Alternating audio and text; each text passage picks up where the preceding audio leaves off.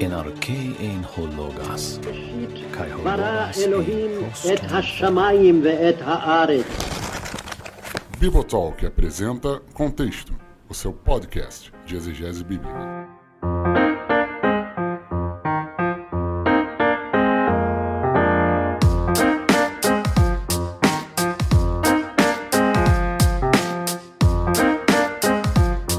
Olá a todos, eu sou o Paulo Oni, bem-vindos a mais um episódio de Contexto, o seu podcast de exegese bíblica, episódio de número 4.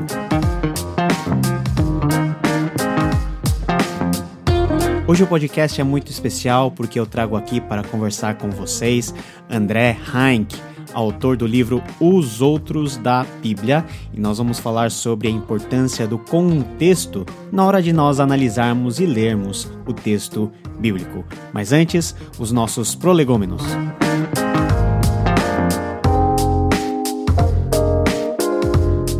Pessoal, já é fim do ano e nós já estamos perto aí do Black Friday. E para marcar essa data, nós estamos oferecendo todos os nossos cursos online com 50% de desconto. Então, se você acessar os links que estão aqui embaixo na descrição desse podcast, você vai encontrar curso do grego do Novo Testamento, os módulos mais básicos, por 50% de desconto. Então, em vez de você pagar 100 reais, você vai pagar apenas 50 por módulo. E também o curso de Teologia Sistemática, o primeiro módulo com o mesmo desconto. E também muitas pessoas pediram e nós temos um desconto de 50% no curso de exegese de Filemon, um curso de grego avançado para você ficar afiado no conhecimento dessa carta tão importante que é a carta do apóstolo Paulo a Filemon. Então não perca essa oportunidade de você ter esses cursos que você pode ter acesso, os acessos são vitalícios, você pode estudar aonde e quando você quiser. E essas promoções têm um tempo limitado, eles vão até o fim desse mês de novembro de 2019. Então corre lá, se inscreva nesses cursos e seja bastante edificado. Os avisos de hoje são muito rápidos porque a entrevista que você vai ouvir agora com André Heinck, ó, tá demais. Então, vamos lá para essa entrevista.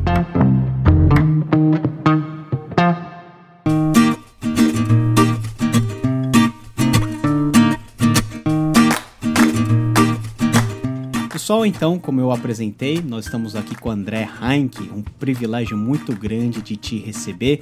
Ele que é autor do livro Os Outros da Bíblia, História, Fé e Cultura dos Povos Antigos e a sua atuação no plano divino. Como vai, André? Tudo bem? Tudo jóia. Um prazer muito grande receber você aqui no Contexto. Prazer é meu, cara. Cara, você já é um, já é um, uma figura aí presente nos BTcasts, né? Principalmente lidando com a temática que, na verdade, gerou esse livro, né?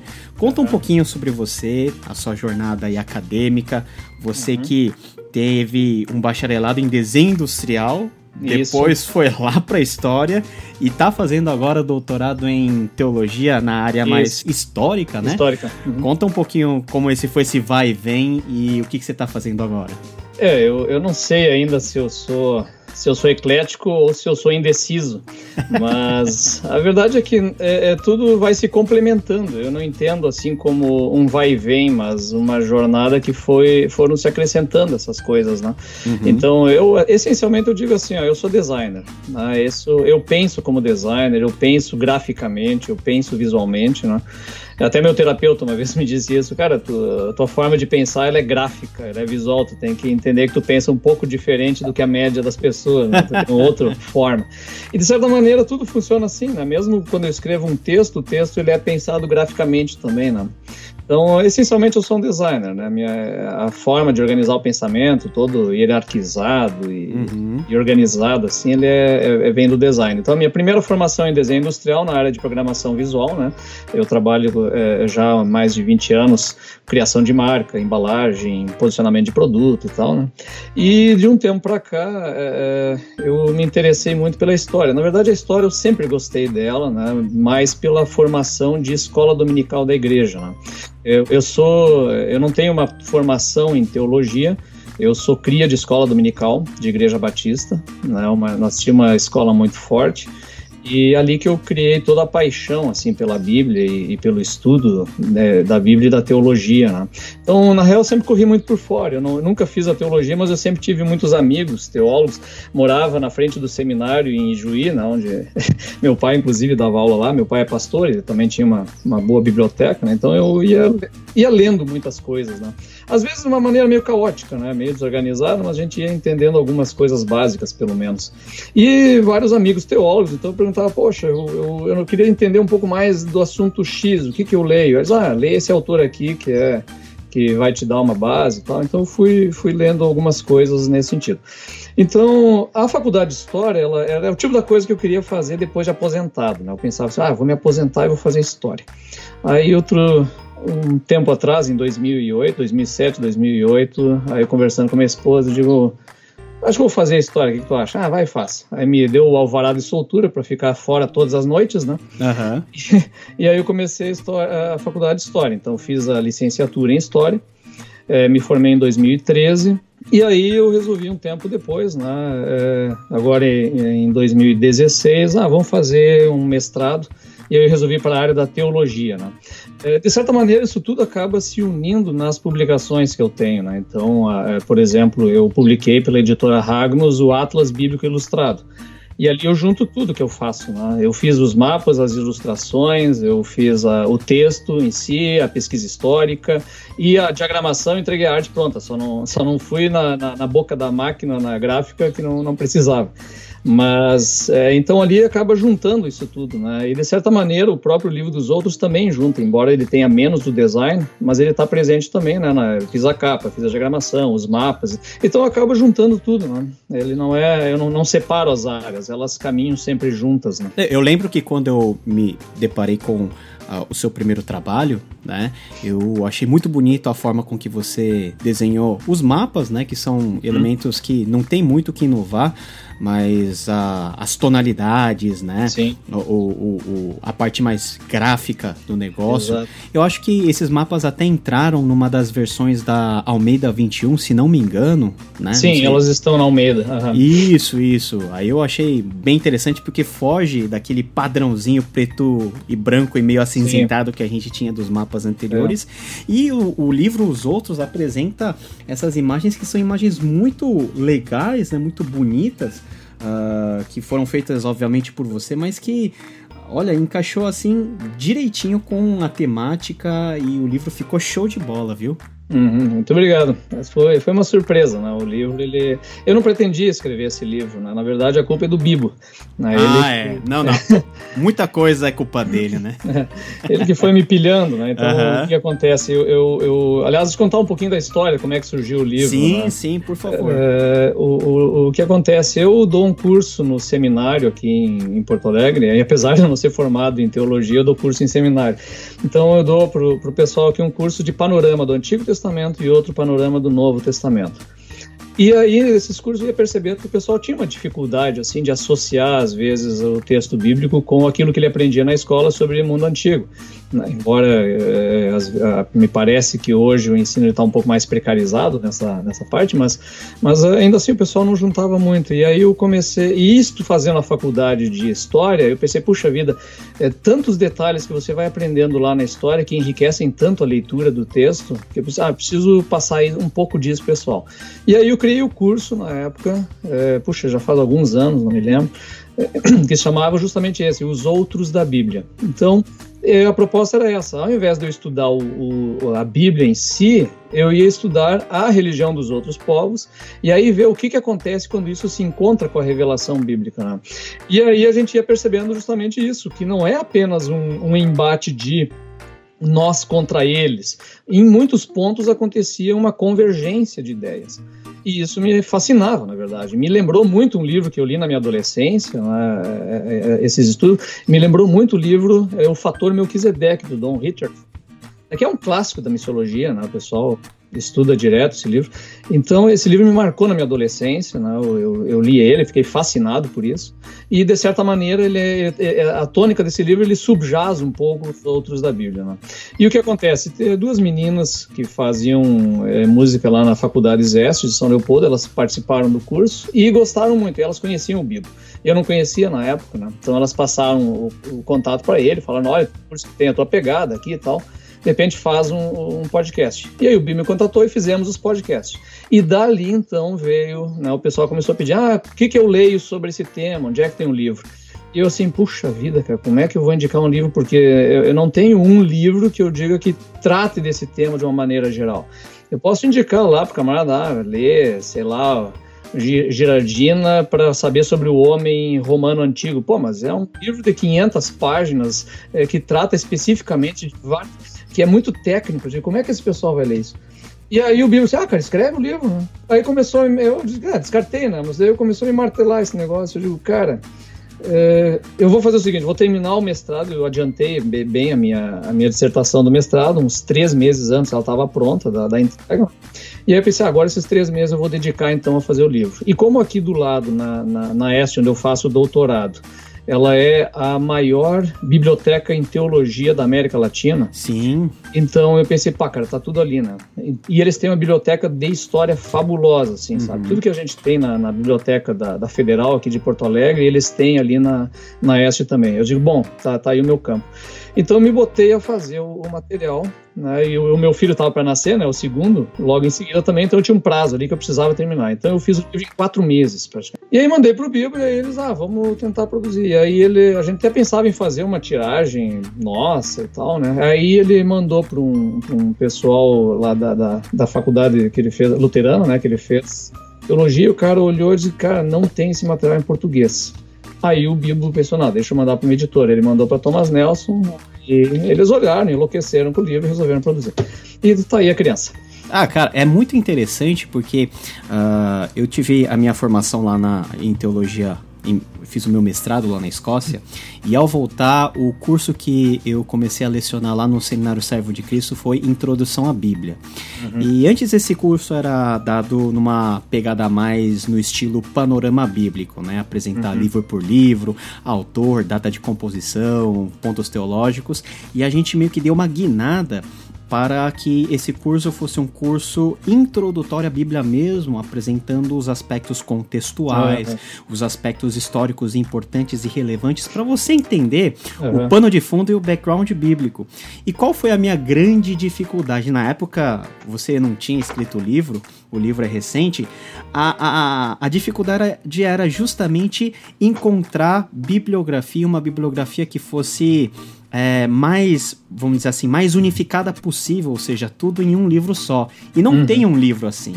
Né? As informações estão esparsas em vários lugares e isso até dificulta o próprio aluno a ter acesso e a ler né, esses textos de forma mais é, coesa, né?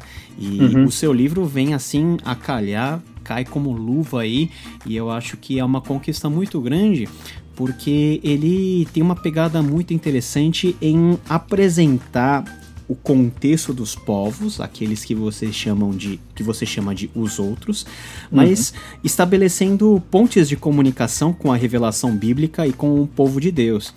E eu notava sempre que havia um certo tabu nisso daí, porque geralmente as pessoas não querem que nem o judaísmo antigo e nem a maneira como os judeus viviam tivesse ou tenha algum tipo de correspondência com os povos pagãos uhum. por eles serem pagãos.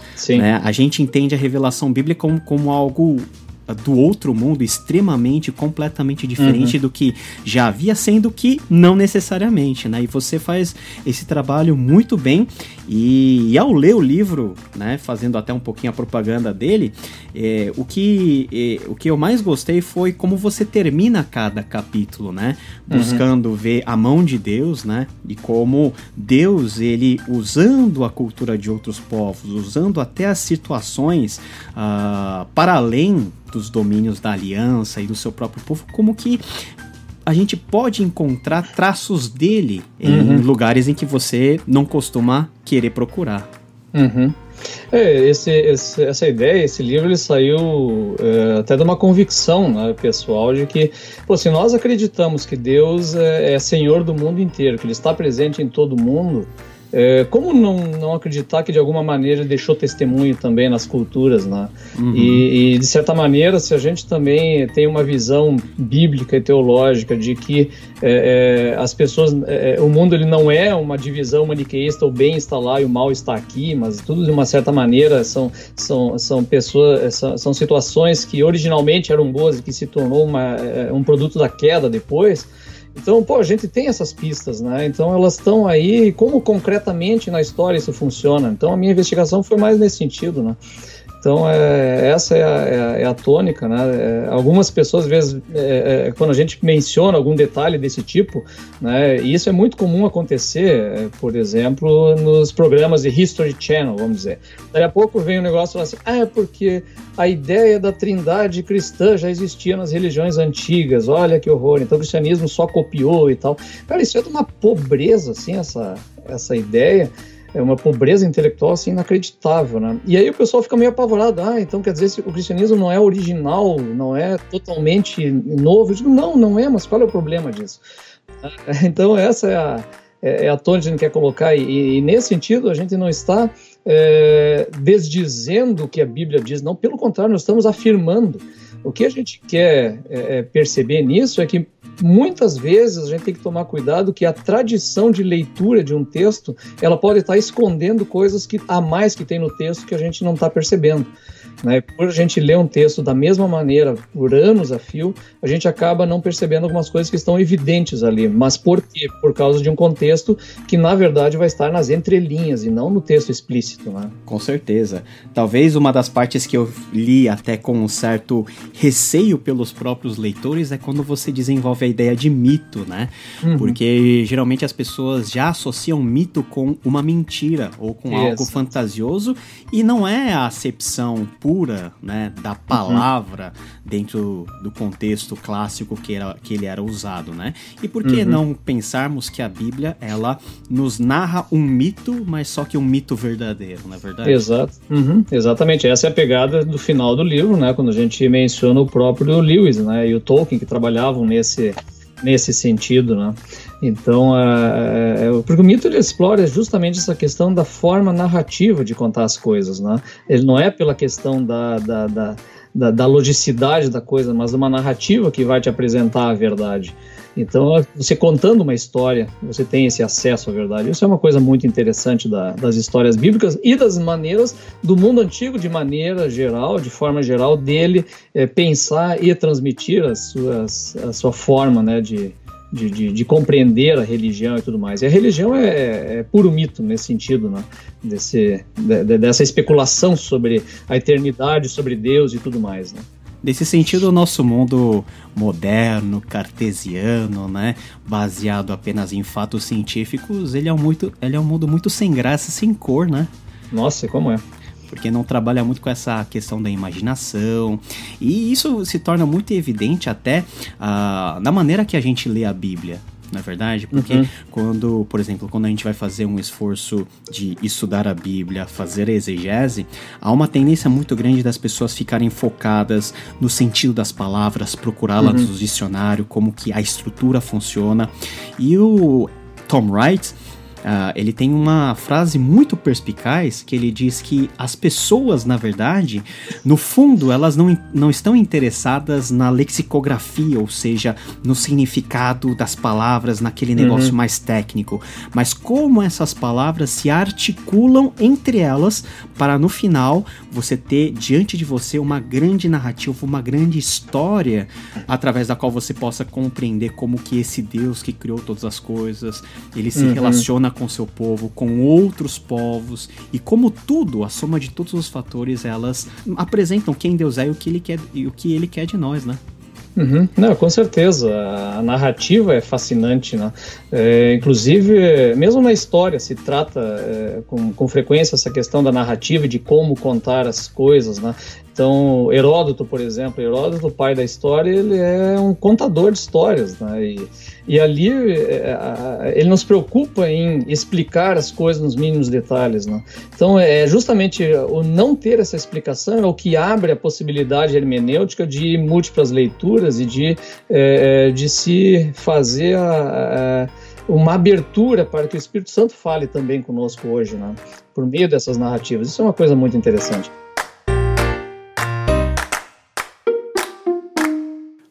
Contexto. O contexto é fundamental. E você, como historiador, né? Como que você se achega ao texto bíblico? Porque a convicção que muitas pessoas têm sobre a história é que ela, ela é escrita a partir da pena dos vencedores ou das culturas dominantes hum. ou daqueles que tinham muito poder. E não necessariamente essa é a história narrada pela Bíblia. Né? A uhum. Bíblia narra um povo que não era poderoso, cujas não. circunstâncias eram sempre adversas. Como que um historiador você, na sua ótica de historiador, se achega ao texto e compreende a grande narrativa que está dentro, que está diante de você. Ok, é, essa é uma questão interessante, né? A, é, a questão é, posta de que a história é escrita pelos vencedores, isso é uma frase famosa que corre internet aí, mas é, se você conversar com os historiadores, vão dizer que não. Tá? Não é exatamente assim. Existem tentativas, obviamente, de impor narrativas da parte eh, dos poderosos. Então, governos, impérios, e cada um tem a sua narrativa que é imposta. Só que no meio disso tudo vão surgir outras várias narrativas. Cabe ao historiador, quando olha para o passado e na sua investigação, ele vai trabalhar todas essas narrativas, tentando encontrar então a verdade sobre o acontecido de determinada época. Né? No caso da Bíblia, é, um coisa, é uma coisa muito interessante a maneira como ela está composta e a maneira como ela está é, apresentada para nós. Porque a Bíblia, né, o próprio sentido dela, né, ela é biblioteca, ela é um conjunto de livros, né, ela é um produto de Deus agindo na história e agindo na história de N maneiras diferentes, e eu gosto de dizer da expressão agindo dentro do caos da história. Uhum. E dentro desse caos da história, Deus não tem assim exatamente uma preferência de lados. Você tem todas essas narrativas lá dentro. Que eu quero dizer com isso? quero dizer que Deus ele se apresenta, ele, ele fala e ele se manifesta por meio dos, dos perdedores principalmente, né? Caso, por exemplo, Israel no exílio, ele é um perdedor, é um derrotado que está lá no exílio, né? E nessa nesse exílio ele se compõe muito como fé, como religião e tudo mais, o judaísmo surge nesse exílio, né? E, e, muito da teologia que nós temos no Novo Testamento vai se constituir durante esse exílio.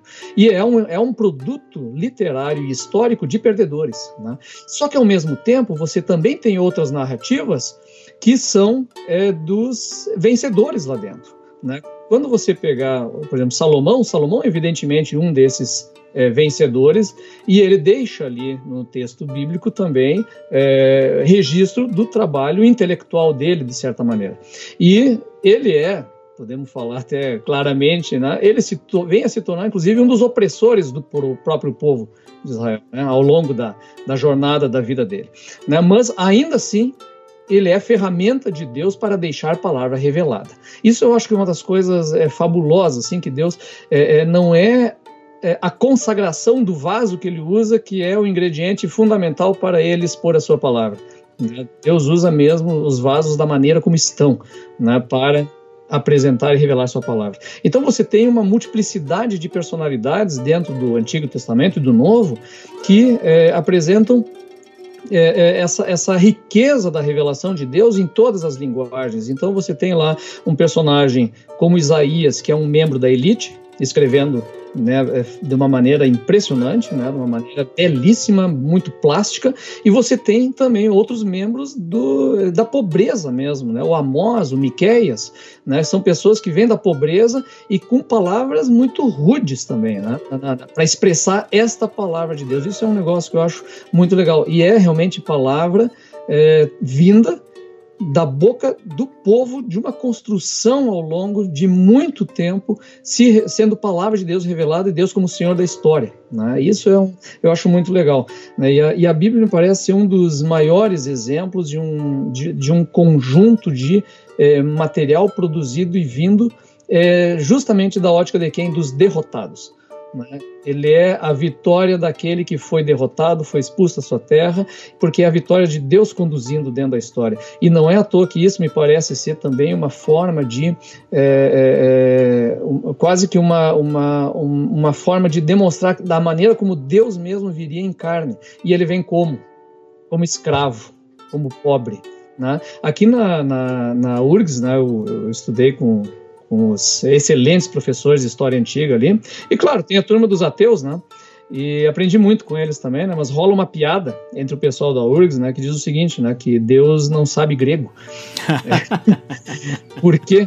Porque ele escreveu a palavra dele no grego do poveco. Uhum. Ele não escreveu a palavra no grego de Homero, né, das grandes obras da Ilíada de Odisseia. Ele escreveu no, no, no, grego ático lá do povaréu das ruas de Atenas. E eles, olha, um grego tem meia boca. E aí é que está a questão que esses ateus não conseguem entender, porque Deus escreve para falar com o povo, né, ou como como Calvino diz, Deus é, é, murmura com o povo, ele balbucia né, com, com o seu povo por meio da palavra. Isso eu acho fantástico. Né? Não, e quando a gente pensa na revelação, uma das coisas que me deixam muito maravilhado diante dela é como a linguagem de Deus se amolda a, a nossa pequenez, as nossas limitações, para transmitir uma mensagem que não tem tamanho para defini-la.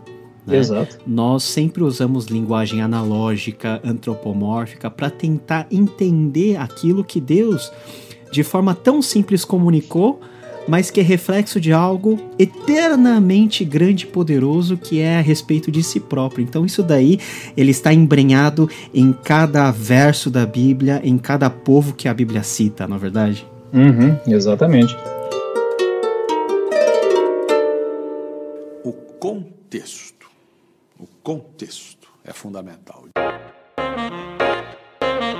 Você escreveu um livro todo falando sobre os outros da Bíblia, num olhar de historiador, também num olhar de alguém que crê na palavra de Deus, que estima a palavra de Deus e encontra Deus em cada canto da história narrada pela palavra. Como, né, ou melhor, por que que estudar o contexto por detrás do texto é tão importante assim? Cara, assim, ó, que, como é que eu vou dizer? É, às vezes assim, é difícil especificar cada ponto, né? Mas é, tentando resumir assim, quando eu comecei a estudar a história, e o legal ali da história antiga era o seguinte, né? A gente estudou muito também as culturas dos povos, não só aquela história factual, né? É, o pessoal sempre diz historiador tem que saber datas, isso aí é, tu tem que saber ano, data, isso aí é, faz parte do ofício. Mas isso não é o centro da questão. O centro é você entender como essas pessoas pensavam, qual era a cosmovisão dela, quais as diferenças entre elas. Né? Então eu comecei a, a, a, estudar então especificamente os povos antigos né, na, na, na, história e aí é, e aí você vai percebendo essas nuances e diferenças. Então um livro que me chamou muito a atenção, me, me abriu os olhos para isso, é um livro que está na bibliografia do, do, dos outros aqui, que é do Ciro Flamarion Cardoso. Ele é um historiador aqui brasileiro. É, do Rio de Janeiro, se não me engano, e ele, é, ele escreveu é, Deuses, Múmias e Zigurates. Nesse livro, ele vai fazendo uma comparação da visão religiosa, ponto a ponto, entre os mesopotâmicos, né, lá os povos da Babilônia, a Síria, os sumérios e tal, em comparação com os egípcios. E ali ele vai demonstrando as semelhanças, mas principalmente as profundas diferenças entre eles. E eu digo, puxa vida, olha só que coisa interessante. Porque na Bíblia o pessoal vai se encontrando com esses povos. E aí, de repente, eu comecei a olhar, poxa, peraí, aqui está havendo pontos de contato em que está havendo, da mesma maneira como ele comparou mesopotâmicos com egípcios, a gente pode perceber de Israel com cada um desses povos. E ali eu comecei a, prestar mais atenção quando esses detalhes iam aparecendo. Né? Então, por exemplo, quando você pega, é, é, me parece que cada livro da Bíblia ele tem um cheiro de alguma, de um contato com alguma coisa. Né? Então, por exemplo, o Êxodo é, é evidente o cheiro de Egito. Né? Por quê? Porque eles estão saindo do Egito. Então, o conflito todo com o Império está no Egito. Moisés conversando com o Faraó, quando você sabe que na cosmovisão egípcia, o faraó ele é uma divindade encarnada. Muda um pouco a, a tua percepção do cara falando. Não é apenas um rei, um governante. É um cara que os outros ao redor estão considerando uma divindade que tem palavra soberana de uma divindade. E aí, de repente, você percebe, peraí, mas é, é, isso tudo que Moisés está atacando está minando justamente o quê? O poder deste Deus vivo dos egípcios. Então você, de repente, começa a ficar muito evidente que nós temos um embate de deuses ali, tá, que está acontecendo. Então, e por quê? Porque você sabe de um detalhe desse tipo e que o faraó ele é o responsável pela própria ordem do Egito, né, da Maat, a justiça, a verdade. E nessa ordem do Egito está o quê? O rio Nilo, a safra, a produção e tudo mais. E de repente se vê as pragas atacando justamente isso. Quer dizer, tem todo um princípio religioso por trás daquele embate. E isso eu acho muito importante. Eu fui percebendo justamente por esse conhecimento dos detalhes dos outros e não da narrativa bíblica, porque a Bíblia não diz isso para nós explicitamente. Mas muito provavelmente o leitor do mundo antigo, quando lia, ele percebia. Né? Ele, ele, provavelmente sabia disso quando ele, ele olhava lá, olha só, aqui nós estamos né, tendo um embate, né, Yahvé mostrando que os deuses do Egito são falsos ou que ele é superior a eles ou qualquer coisa desse tipo. Né? Já o Gênesis, o cheiro dele é Mesopotâmia, né? E aí você vê claramente do, o diálogo todo ele é com os mitos da Mesopotâmia. Então, e aí a grande pergunta que vem, é por isso que as pessoas às vezes questionam a questão do, do Pentateuco da época da escrita, porque você pode situar isso em Abraão porque ele saiu do contexto mesopotâmico. Mas você também pode situar no exílio, que é onde eles estão tendo um embate com toda a religião do, do da Mesopotâmia. E aí, de repente, você olha lá os cinco dias da criação, eles têm um diálogo direto com a questão das divindades astrais da Mesopotâmia. Né? Olha, Deus criou Shamash, o sol, Deus criou Sim, a lua, Deus criou é, Star, planeta Vênus, né, as estrelas, e não são elas as portadoras da luz. A luz vem de Deus e não, né, e é uma criação de Deus e não são elas as portadoras. Quer dizer, me parece que há uma mensagem teológica aí também. Né? Então, é essas coisas aí que a gente vai percebendo nas entrelinhas quando conhece um pouco do contexto do que está acontecendo ali. E é, e é, interessante porque exatamente esses dois textos, o texto de Êxodo e o texto de Gênesis que você citou, se você não tem esse, esse entendimento contextual, tanto histórico como religioso, do lugar onde o próprio texto foi redigido, no Antigo Oriente Próximo, as coisas começam a não encaixar um com o outro, né? Qual que seria, uhum. por exemplo, a necessidade de transformar o rio Nilo em sangue? Uhum. Ou qual seria a necessidade de relatar os eventos da criação naquela ordem que foi proposta, uhum. né? E sem citar os elementos pelo nome, né? O Shamash, o Star, uhum. eles não estão lá citados explicitamente, mas uhum. é como se o texto fizesse uma uma, vamos dizer assim, uma brincadeira ou tivesse um tom meio que sarcástico para zombar desses uhum. deuses que são pressupostos da antiguidade, uh, diante, da, diante da existência de um Deus soberano, o Deus dos deuses, que criou esses elementos que os homens posteriormente tomaram como seus próprios ídolos. Uhum. Não, com certeza. Essa é, essa é a, a tônica de se saber a, um contexto bíblico, né? É fundamental. E, na sua opinião, né, qual é o aspecto mais interessante uh, que você vê nas culturas. Vamos, vamos começar pelas culturas aí do Antigo Oriente Próximo, especificando uhum. aí o Antigo Testamento. Qual é o elemento, na sua opinião, mais interessante de um rastro de Deus nessas culturas? Ou, como você termina cada capítulo, Deus de Israel estava dentro do contexto da, do Egito, ou Deus uhum. de Israel estava dentro do contexto da Mesopotâmia. Que elemento para você é o mais surpreendente dentro dessa afirmação? Olha, eu, eu gosto assim da, do Antigo Oriente.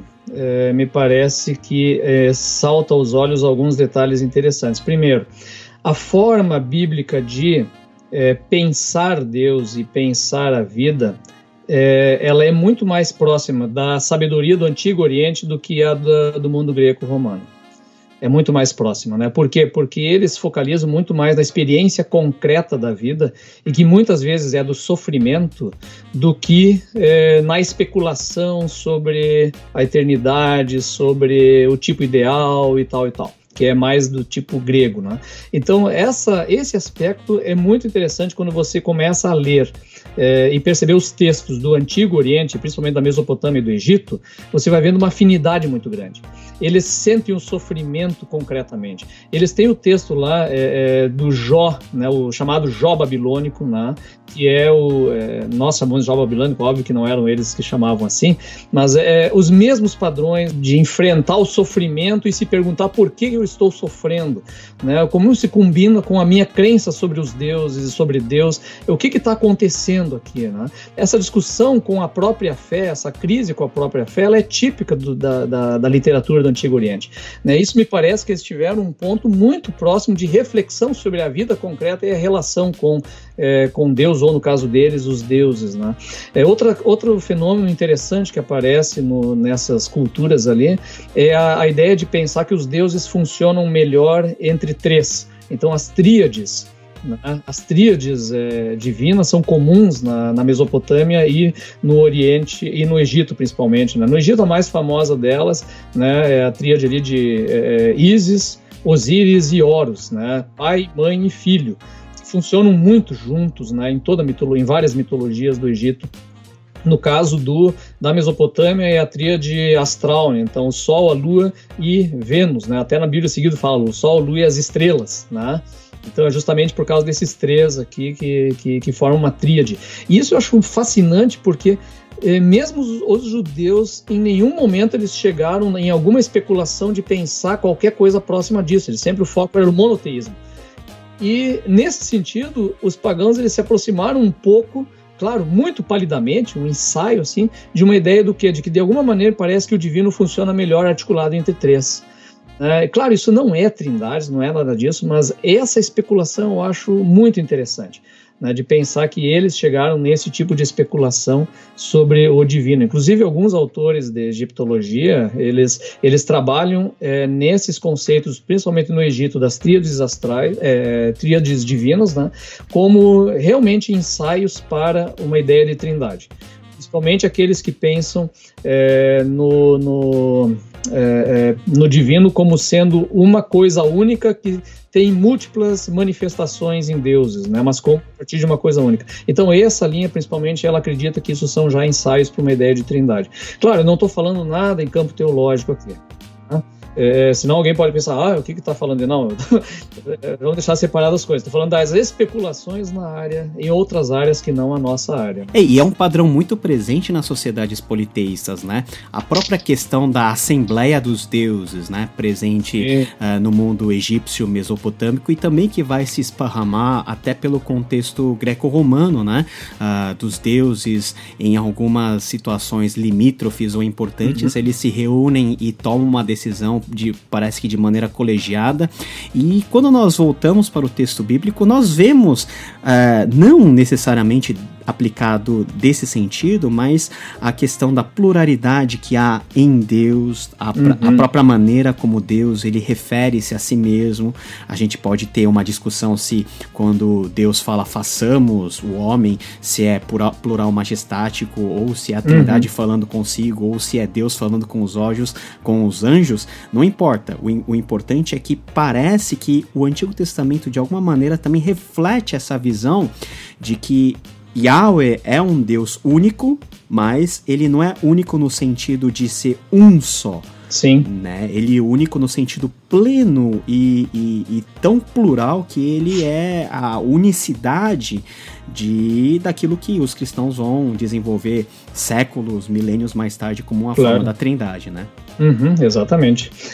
Então essas são algumas coisas do Antigo Oriente, né, que me parecem fascinantes. Claro, depois os persas, então, nossa, ali existe até uma discussão na história e alguns é, defendem que os persas antecederam os, os hebreus na ideia de monoteísmo, de um Deus único, o Ahura Mazda, né? Por quê? Porque é a turma que vai situar a, a, toda a construção de Israel teológica no exílio, né? O pessoal que vai dizer, não, o texto lá do Moisés foi inventado lá depois do século VI e aí só lá no exílio é que, é que vai se constituir. Então essa turma vai dizer, olha, acho que os os persas chegaram antes à ideia de é, monoteísta e eles teriam chegado a essa ideia por causa da noção de império gigantesco que eles tiveram. Ali é bem questionável, essa, essa ideia não, né? é bem questionável, mas de fato, assim, tradicionalmente se situa os persas como sendo os companheiros na ideia monoteísta dos, é, dos hebreus no mundo antigo. E aí, dentro da ideia de monoteísmo, claro, vamos ter vários pontos de contato de grandes semelhanças, né?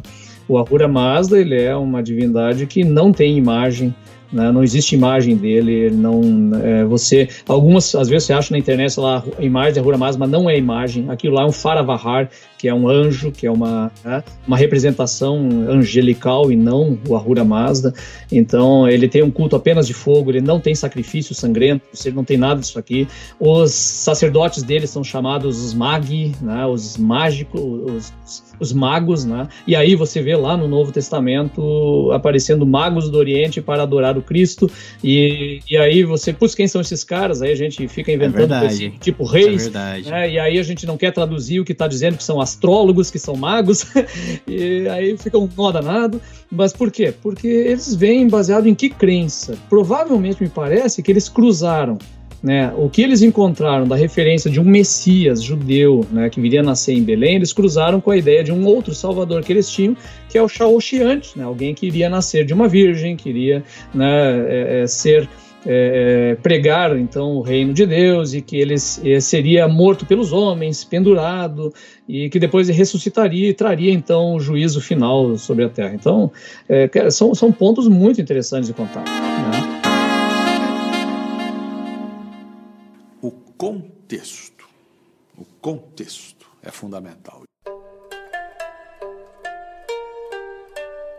E, e você está puxando um ponto que sempre me fascinou muito, que é a questão não somente da Pérsia, mas de todo esse período meio que no limbo entre o Antigo Testamento e o Novo Testamento, que é um período fundamental para uhum. você entender uh, como que o povo de Deus passa por um desenvolvimento teológico, social e cultural acelerado, porque nós estamos falando dentro de um intervalo de 400 anos, em que o povo de Israel sai do domínio babilônico, passa pelo domínio persa, depois vai para o domínio grego e depois passa para o domínio romano. Uhum, uhum. E muita água corre por debaixo dessa ponte, e quando nós terminamos de ler Malaquias 4 e começamos a ler Mateus 1, nós temos a impressão de que existem dois mundos completamente uhum. diferentes. Exatamente. Por exemplo, é, no Novo Testamento, você já abre os evangelhos, você tem que se colocar a mão nas páginas para os demônios não saltarem para fora de uhum. tanto demônio que tem.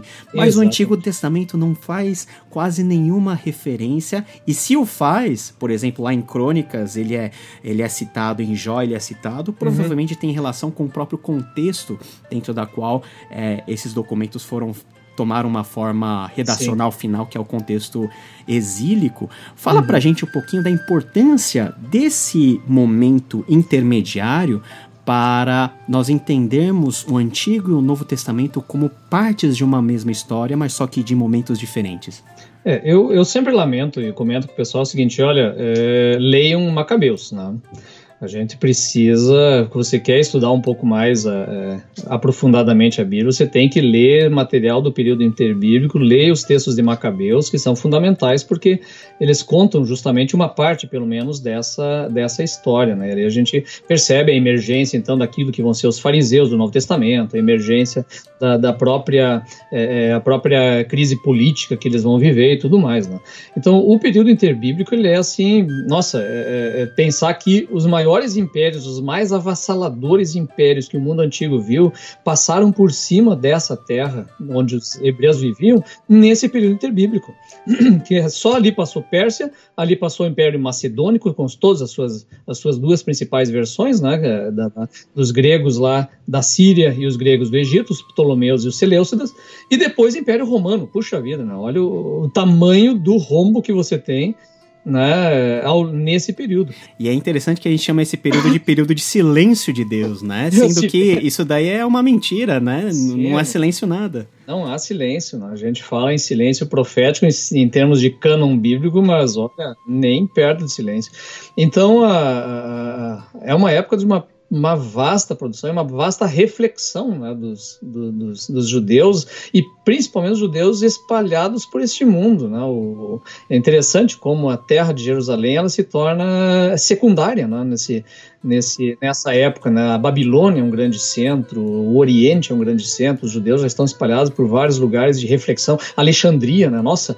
Então, é, é, você tem vários centros importantes de reflexão e que justamente é aí que está a raiz de um judaísmo, de uma fé bíblica que começa a se perceber realmente cada vez mais universal, né? de um Deus realmente universal, um Deus realmente único entre todos os povos, um Senhor entre todos os povos. Não é à toa essa palavra, é, é, é, eu sou Yahweh e saberão que eu sou o Senhor, é, é, típico de Ezequiel, que já é no exílio. Então esse período ele é fundamental. E esse contato com os, é, é, com os persas primeiro, né, ele é muito interessante. Até você mencionou ali a questão dos demônios. Né?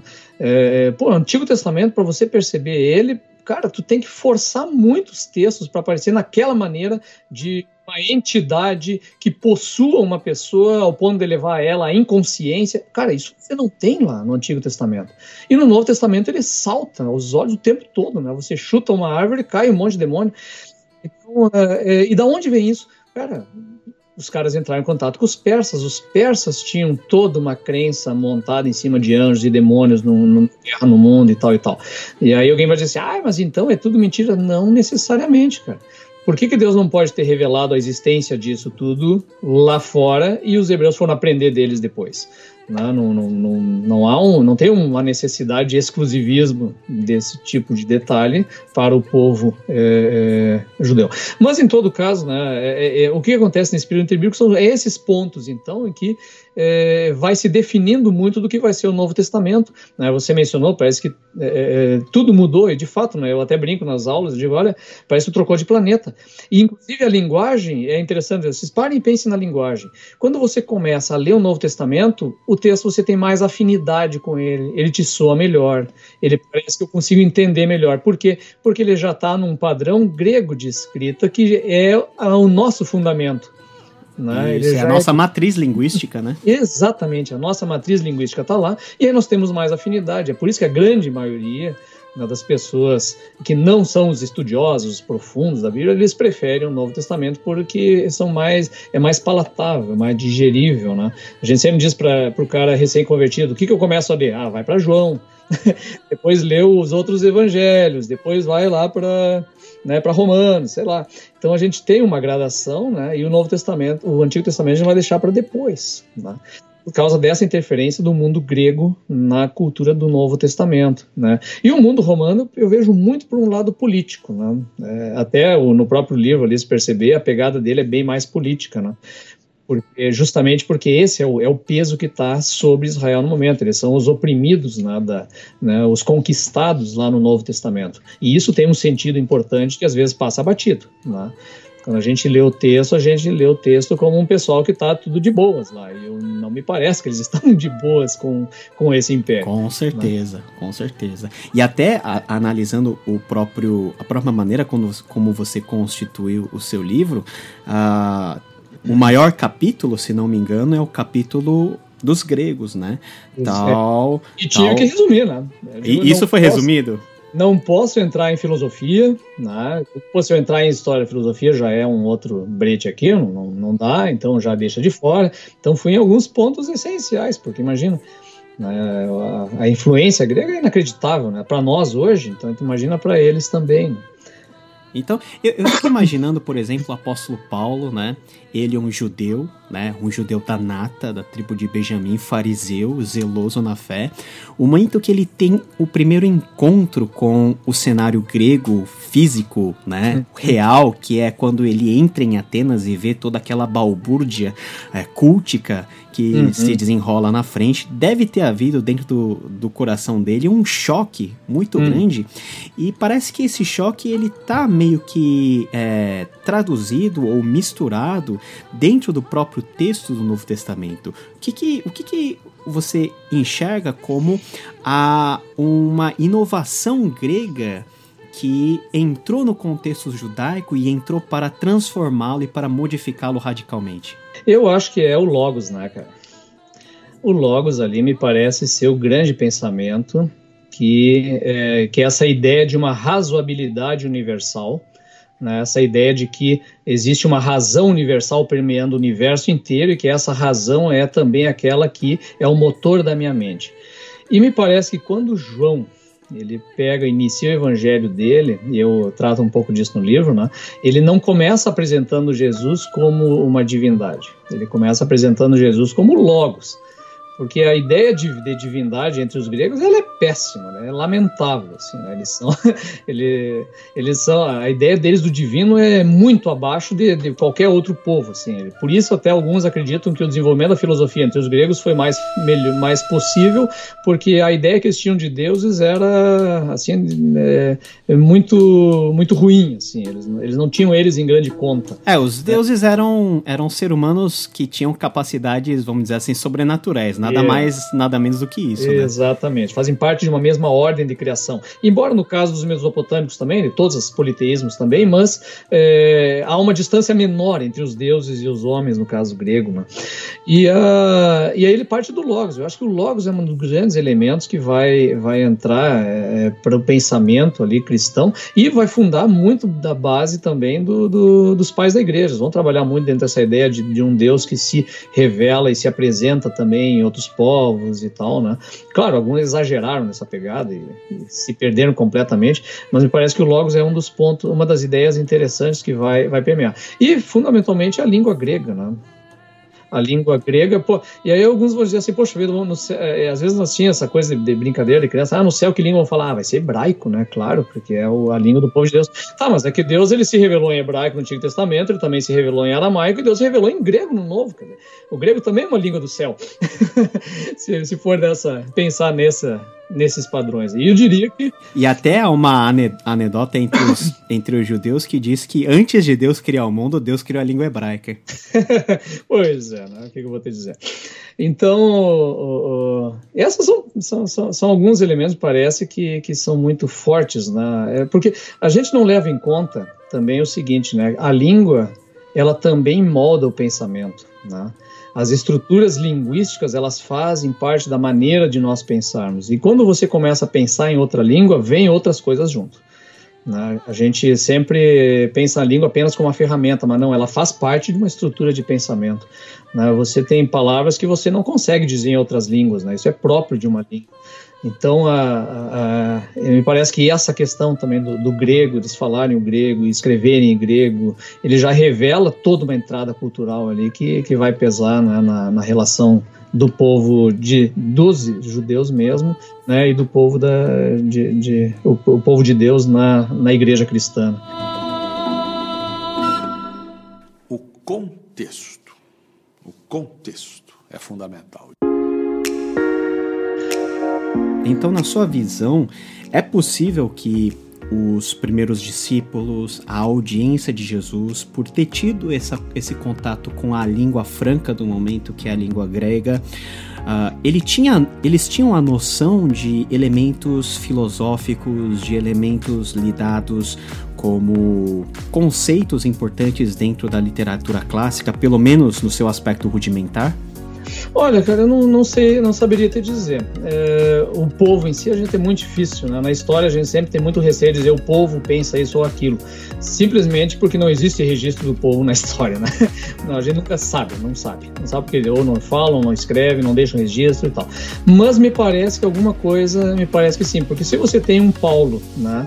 Com toda a erudição dele, escrevendo em termos nesse em conceitos às vezes bastante profundos e muitas vezes citando inclusive é, é, pensadores, filósofos gregos, como acontece no texto dele, me parece que a plateia dele de alguma maneira sabe do que ele está falando.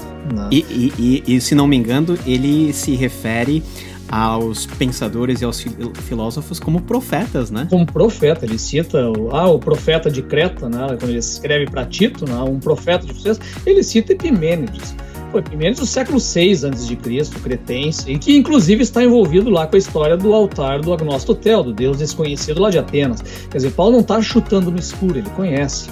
Então, só que Paulo é um erudito, né? E aí você vê dentro da própria Bíblia Pedro dizer lá na, na segunda carta dele, olha, leia o Paulo, embora seja bem difícil de entender, porque o homem não é fácil. Né? Então, o homem é um erudito, é difícil de entender, as pessoas distorcem, quer dizer, tem todo um universo aí. Agora, quando Jesus vira e diz para eles, para esse povo, vocês devem ser a luz deste mundo, né? vocês são o sal e a luz deste mundo, aponta para eles, para aquele bando de pescadores ali da, da, da Galileia, é, é, uma situação muito bonita, porque pensar o seguinte, olha, ele está falando isso para pessoas 400 anos depois de que os gregos já tinham revelado Aristóteles, Platão, Sócrates, né? E ele diz, olha, não são esses a luz do mundo, vocês são a luz do mundo. E aí eu acho que deve ter alguma ponte que eles já devem ter ouvido falar, alguém falar dos, dos sábios, dos gregos, isso tudo eles sabiam. E de repente Jesus fala isso para eles, cara, tem um significado importante para eles. Cara, muito legal. E a gente já tá. Nossa, conversa muito boa, rendeu bastante. A gente tá, tá caminhando pro fim. E, e a dificuldade, André, que as pessoas têm a nível normal, né, das pessoas que vão para a igreja, uh, dos leigos, né? Eu não gosto muito dessa palavra, mas enfim, né, na falta de uma a gente usa essa. Uh, as pessoas têm muita dificuldade de compreender esse cenário por detrás das cortinas, da ambientação toda da Bíblia. Então não é só apenas questão da pessoa ler a Bíblia com afinco, porque eh, dificilmente o Espírito Santo vai baixar e vai soprar no ouvido do leitor questões pontuais como esses que nós estamos tratando aqui. Quais que são as formas do nosso ouvinte que quer estudar mais da Bíblia, quer se aprofundar no texto, quer interpretar a palavra de Deus de forma mais ah, coerente e correta? Quais são as formas e quais são os meios que ele pode recorrer para isso? Cara, eu, eu diria assim, ó, primeira coisa, converse com seu teólogo de preferência e procure os melhores livros aí para uma boa hermenêutica, uma boa interpretação nos comentários da própria Bíblia. Né? Eu posso falar da minha parte daquela, daquela visão mais é, de fora, né, de tentar entender esses outros povos, para daí olhar depois o texto bíblico. Né? Eu acho, por que eu defendo um pouco essa, essa questão? Porque é, é, o problema que eu vejo às vezes num comentário, por exemplo, versículo a versículo de um que mesmo que explore essas questões históricas, é que às vezes ele te dá um recorte fechado em cima da situação em si. Então você fica sabendo, né? Que ali, sei lá, que existia um estatuto jurídico que separava um escravo de um livre e que a escravidão lá no, no, no mundo antigo ela era juridicamente instituída. Pronto. Ah, você sabe disso em detalhe. Mas você não tem uma noção geral do que, isso significa num termo de cosmovisão e por que, que eles acreditam que alguém nascendo escravo ou nascendo livre é, é, é assim por é, é, é mais importante é, do que o outro e em que sentido isso é. Então falta às vezes aquela questão de uma cosmovisão geral de entender, olha, isso está vinculado à religião, porque eles acreditam que os deuses determinaram no nascimento, por isso que o cara que nasceu é, escravo ele compra a, a, a, liberdade, mas ele não se torna um livre, ele se torna um liberto, porque afinal os deuses haviam determinado isso pelo nascimento, então ele não vai ser nunca um livre, o filho dele vai ser porque ele nasceu livre. Então esses detalhes você percebe é, no sentido geral. Por isso que eu valorizo muito essa essa, esse estudo da outra cultura por si só, ela sozinha, e tentar entendê-la de uma maneira mais ampla. Aí a gente tem que ir para os caras que realmente se aprofundar nisso aí. Aí a gente vai para os historiadores, para os sociólogos, antropólogos que pegaram determinada cultura e escreveram um livro sobre ela de uma maneira ampla. Aí a gente entendendo esse sentido amplo, aí você vai para o texto bíblico e começa a entender um pouco mais de que tipo de cosmovisões estão em choque dentro de um texto bíblico. Né? É, é, é, dá mais trabalho, tá? dá mais trabalho, mas ele, ele, ele, ele torna a leitura mais gostosa depois. Com né? certeza. Não, e até para evitar que você perca qualquer tipo de galardão no céu, para falar bem da sua obra, eu acho que o livro Os Outros é, é um livro muito legal que você tem que ter na sua biblioteca como fonte de consulta e até como fonte de leitura, porque a leitura é extremamente prazerosa de ser feita, você sai é, elucidado de eventuais dúvidas que você tem. Uh, esse livro é muito bom a nível de qualquer crente, né, de qualquer cristão e de qualquer um fora do âmbito eclesiástico que queira compreender uh, o contexto né, bíblico mais amplo envolvendo aí os povos, os principais povos que tiveram algum tipo de relação uhum. com uh, o povo de Deus que é Israel. Mas também é. queria uh, a nível aí de material mais, vamos dizer assim, mais pontual, né, é, é, sugerir a leitura do comentário histórico-cultural da Bíblia. Ah, sim, com certeza. Que uhum. foi publicado há pouco tempo pela Vida Nova aí, editada pelo aqui o Novo Testamento pelo Kinner, né? Nós temos uhum. a versão do Antigo Testamento também. Ele trata a, de maneira bem pontual e exaustiva certos textos, toda a Bíblia, aspectos culturais, aspectos históricos. Então, na dúvida, se você tiver que recorrer a um livro ou a alguma fonte uhum. rápida, eu indico essa literatura. Uhum. O link para esses dois produtos aqui vão estar uhum. tá na descrição desse podcast. É, eu, eu indicaria, assim, da minha parte, é, é, alguns livros até que estão lá nas referências do, do livro, porque né, os outros da Bíblia têm algumas referências ali que poderiam, que eu diria que seriam interessantes. Né? De uma maneira geral, eu acho que para quem quer se aprofundar nessa questão das religiões antigas e outras religiões mesmo, é ler o Mircea Eliade. Né, os livros dele, O Mito do Eterno Retorno, O Sagrado e o Profano, Tratado de História das Religiões, são livros bem importantes para quem quer conhecer esse tipo de assunto. Né? Em relação ao. É, eu estou seguindo mais ou menos a divisão que tu, tu, tu pensou aqui no nosso, a nossa conversa: Antigo Testamento e Novo Testamento. Né? Do Antigo Testamento, um cara importantíssimo para se conhecer em termos de é, é, mundo antigo do Oriente, é, da Mesopotâmia ali, é o Mário Liverani. É, pessoal, eu estou citando ateus, tá, gente? então não se preocupe. Mas o Mário Liverani é fundamental para se entender né, esse material. É, Mesopotâmia também, a Gwendolyn Lake escreveu um livro chamado Mesopotâmia, a Invenção da Cidade. É um excelente livro que trata cidade ponto a ponto, né, do formato, de como ela funcionava e tal. Né? Então esses seriam alguns é, é autores que eu, eu, diria em termos de é, mundo antigo, do Antigo Testamento. Né? Do Egito, o que eu citei, o Ciro Flamarion Cardoso, ele tem alguns materiais interessantes, né, esse que eu falei antes também, né, que é o é, Deuses, Múmias e Zigurates, é um excelente livro, né, é, e temos um, é, um outro, é um padre brasileiro, inclusive, é Emanuel Bolzon, ele escreveu alguns livros em que ele trata dessas culturas antigas, né? É, do Novo Testamento, né, eu, aliás, ainda antes do Antigo Testamento, talvez até você já tenha falado em outro momento sobre esse livro, mas o livro do padre do Roland de Vaux, né, Opa, Instituições, Instituições Israel, com certeza. no Antigo Testamento, cara, esse livro assim, ó, anos a fio estudando o Antigo Testamento, quando ele caiu na memória, eu digo, ah, tava tudo aqui, cara. Uhum. é, um, é um livro sensacional, né? E, e, na cultura geral do Novo Testamento, né, eu acho que é, é bem interessante ler os livros, então, do Jean-Pierre Vernant. Fernand, ele escreveu As Origens do Pensamento Grego. É um livrinho fininho, cara, bem fininho, é, e que você tem toda a base do pensamento grego de uma maneira muito simples e muito interessante. Ele é um grande especialista em é, Grécia Antiga, né? E um outro dele que é Mito e Religião na Grécia Antiga. São livros fundamentais para entender bem o pensamento grego e simples de ler, assim, não precisa ser um grande historiador.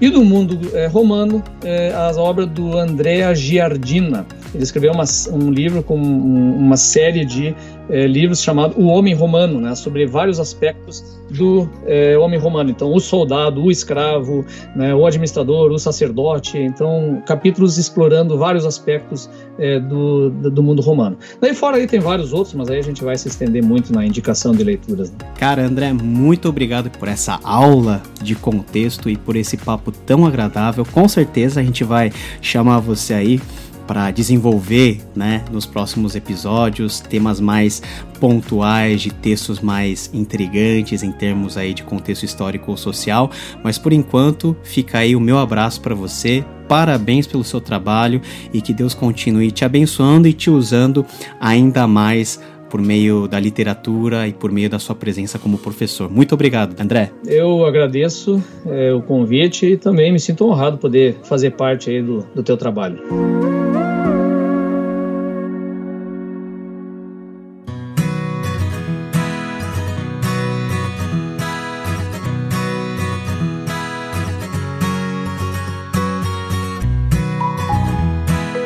E agora é hora de nós respondermos aquela pergunta que nós recebemos pelo nosso e-mail contexto@bibotalk.com, contexto com M. Vamos ouvir a pergunta? Olá, eu me chamo Lucas e tenho a seguinte pergunta. Em Gênesis capítulo 4 diz que Adão conheceu Eva. E no decorrer do Antigo Testamento também cita diversas histórias e personagens bíblicos que conheceram as suas esposas e outras pessoas. É, qual o sentido da palavra conhecer no Antigo Testamento? Olá, Lucas, muito obrigado pela sua pergunta. E essa pergunta é interessante. Quando você tem uma palavra, você precisa conhecer o sentido dessa palavra, certo? E para você conhecer, você recorre ao dicionário. Entretanto, o dicionário não é a variável mais importante para nós definirmos o significado de uma palavra. O que realmente importa é o contexto. Isso, o contexto dentro da qual uma palavra ocorre. Por exemplo, a palavra manga. Nós temos a manga, que faz parte do vestido, nós temos a palavra manga, que é a fruta, e dependendo de onde essa palavra é usada, você sabe que se trata, por vezes, da peça de roupa ou da fruta. A mesma coisa acontece com as palavras nas línguas e qualquer língua que seja, inclusive essa palavra que você cita, que vem da palavra yadá, do verbo yadá no hebraico, que tem vários significados. E os principais significados desse verbo estão relacionados, em primeiro lugar, com um conhecimento cognitivo e um conhecimento relacional. Quando você for ler Oséias 6,3, nós temos lá conheçamos e prossigamos em conhecer ao Senhor. Esse conhecer não é o conhecer relacionado ao sexo ou à relação íntima entre o homem e a mulher, porque o contexto não favorece esse sentido. É um conhecimento muito mais voltado para o andar junto com Deus, para o ter relacionamento com Deus, que envolve também os aspectos intelectuais e cognitivos. Na mentalidade hebraica, o conhecer não está restrito a apenas a mente, aquilo que está relacionado ao nosso cérebro. Conhecer é experimentar, é vivenciar, é ter relacionamento. E dentro dessa semântica é que, em alguns contextos, nós podemos usar o verbo yadá, significando relação sexual. É o que nós temos, por exemplo, em Gênesis capítulo 4, no versículo 1. Adão conheceu Eva. Esse conhecer não é um conhecer apenas de relacionamento, de andar junto ou algo cognitivo. Não. Esse conhecer é efetivamente manter um relacionamento, uma relação sexual com a pessoa citada aí. Por isso que as traduções mais contemporâneas já trazem esse conhecer já traduzido de uma forma que o leitor não tenha tanta dificuldade de entender. Na NVT, por exemplo, nós temos Adão teve relações com Eva, sua mulher, que engravidou. Olha só o contexto. Nós temos um homem e uma mulher e o fruto desse relacionamento do verbo yadá que é engravidar. Então é lógico que o contexto não vai favorecer o sentido do yadá conhecer, saber, né, você andar junto. Não, é um yadá relacionado ao sexo. Em outros contextos, esse Yadá estará relacionado ou ao andar junto, ao conhecer, faculdades cognitivas relacionados à inteligência e por aí em diante. Então, a dica muito importante é a seguinte: não tome como valor de face a primeira definição que você encontrar no dicionário, mas se atente para o contexto dentro da qual a palavra que você está querendo descobrir está ocorrendo. É o contexto que, em muitos casos, e para falar a verdade, na maioria dos casos, vai definir o sentido de uma palavra. E essa pergunta vai de encontro ao tema do nosso podcast, que é falar justamente sobre contexto. Contexto é tudo. Muito obrigado, Lucas, que Deus te abençoe. E se você tiver alguma pergunta e queira nos mandar, mande a sua pergunta, o seu áudio para contexto@bibotalk.com.